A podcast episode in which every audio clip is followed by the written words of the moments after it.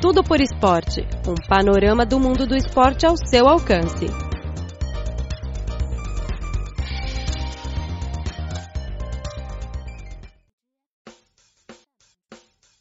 Caro ouvinte, seja muito bem-vindo a mais uma edição do programa Tudo por Esporte.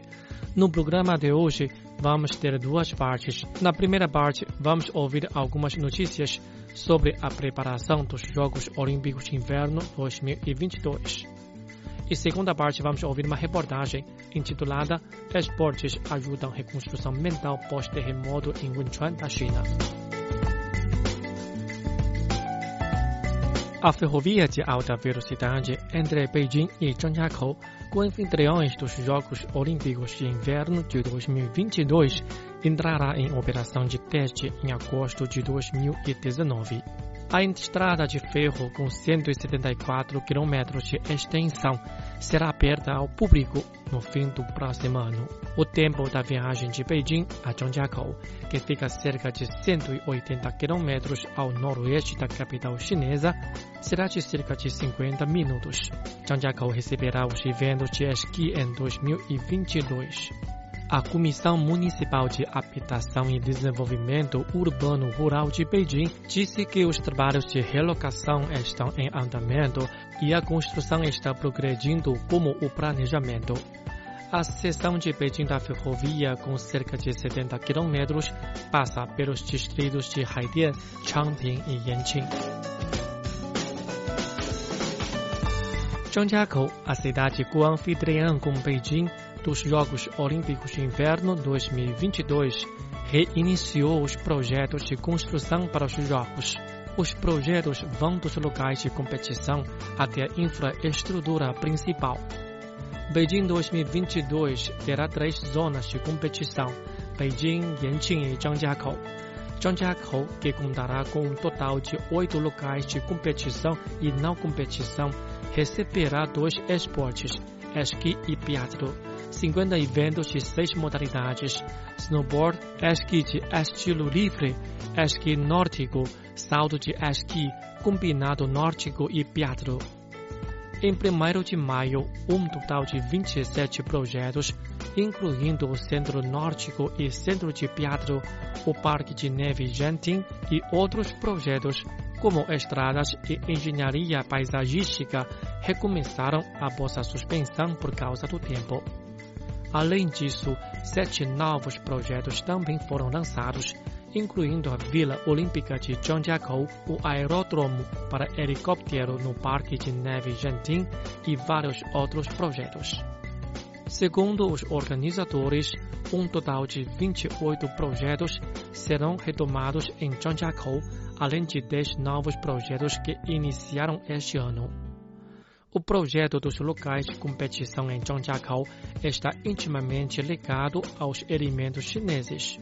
Por exemplo, o percurso de salto de esqui no centro nórdico foi projetado na forma de um juí, um objetivo ornamental tradicional chinês na forma de letra S e símbolo de boa sorte.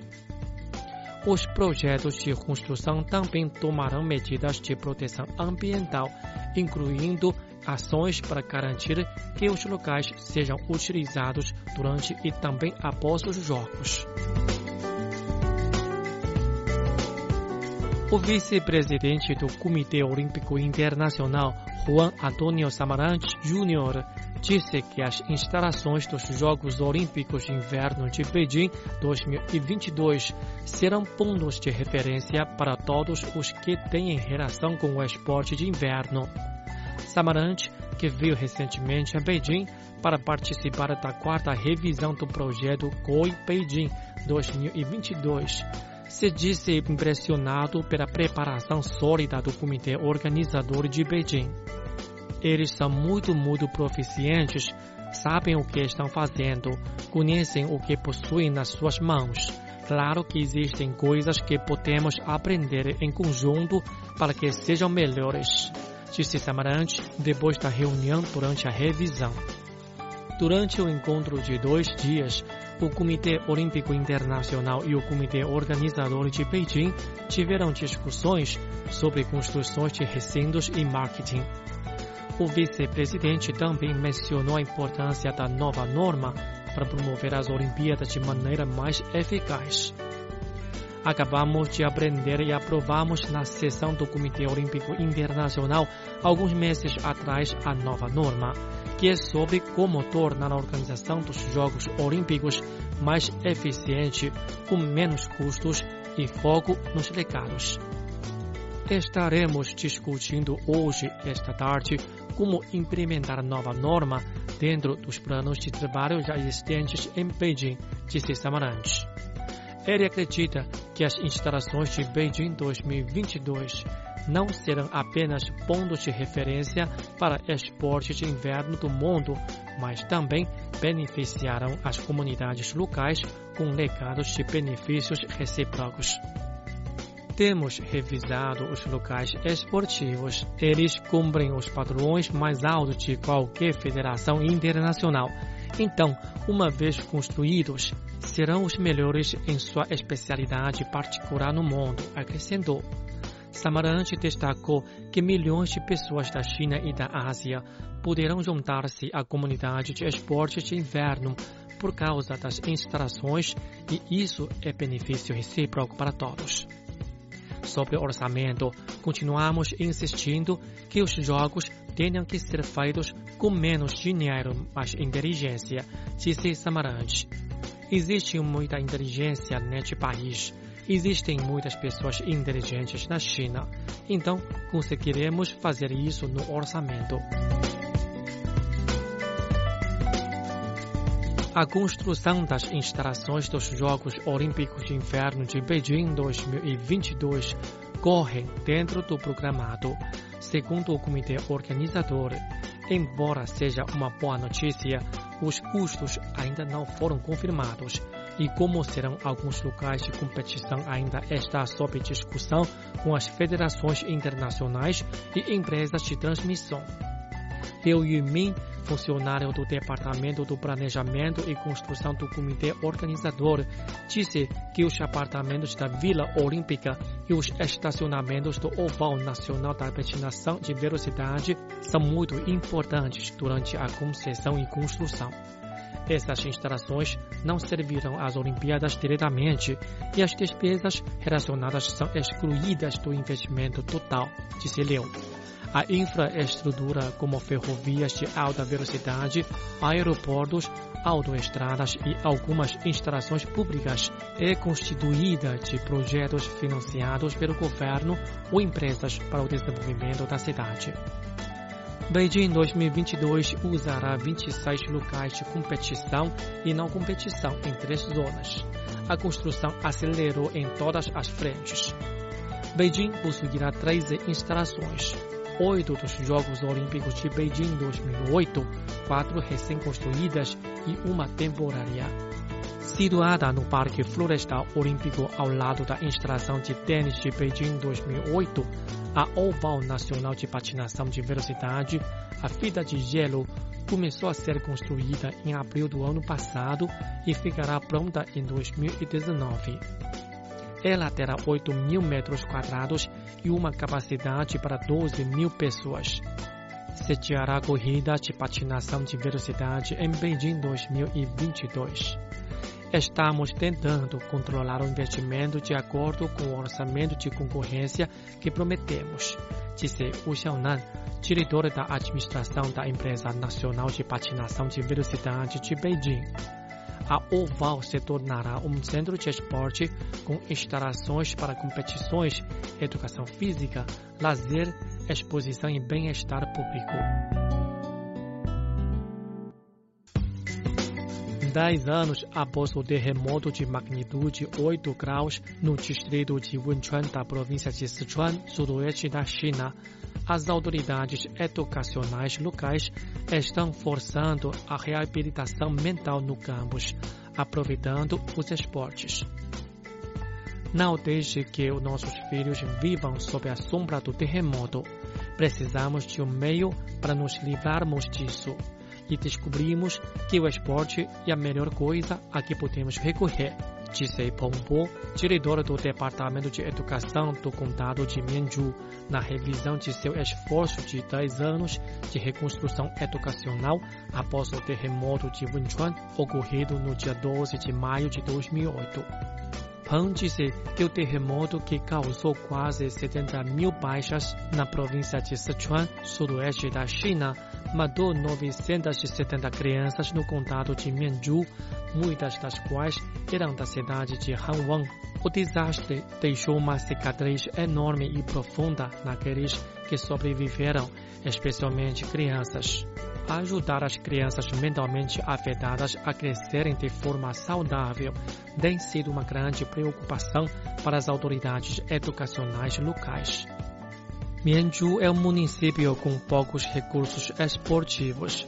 Fizemos contato com o programa de reforma educacional, a Liga Nacional de Esportes Escolares, que propôs um novo estilo esportivo, como esporte especializado para diferentes escolas e esportes que envolvem todos. Este programa atende perfeitamente à nossa necessidade, disse Pão. Dez anos após o terremoto, a educação do contato encontrou papel muito valorizado que o esporte tem desempenhado na reabilitação da mentalidade dos estudantes. Para mim, acho que o esporte pode ter uma profunda influência sobre isso nos próximos anos.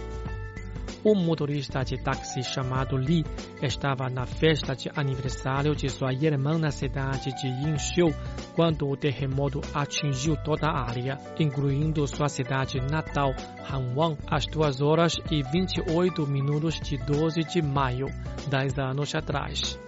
Li precisou de sete dias para finalmente voltar para casa, pois o terremoto causou isolamento, imerso em grandes preocupações por sua esposa e filho. Meu filho estava tirando uma soneca naquele dia antes de ser jogado no chão. Ele estava com medo, chorando e correndo para fora da porta, disposto a encontrar sua mãe. Isso é o que minha esposa me contou depois que eu escapei da armadilha na cidade de Inxiu na época disse Li e sua memória sobre o terremoto. O filho de Li tem 18 anos agora, no 12 ano da escola secundária Nanshan, que fica aproximadamente 30 minutos de carro das ruínas da cidade de Hanwang.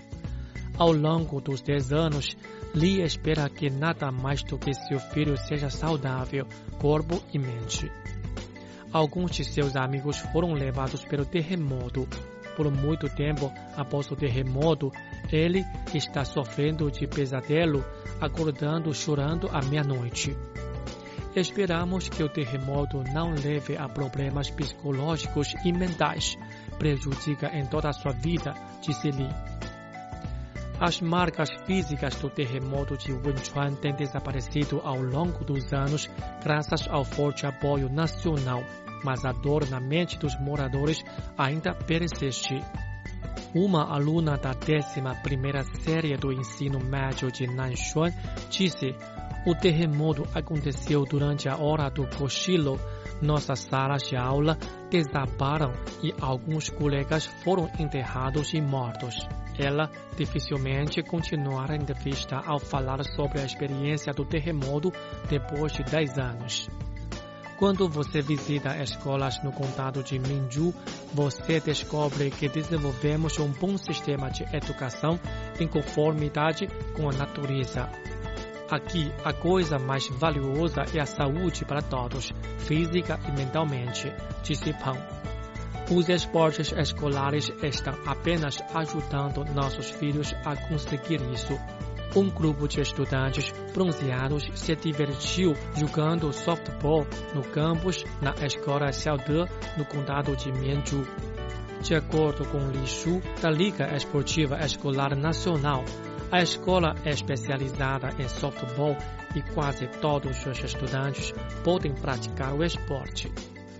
Todos são encorajados a se envolver em jogar softball na escola de Xiaode o treinamento de softball é realizado três vezes por semana e isso realmente trouxe muita diversão e força para eles, disse Li Shu.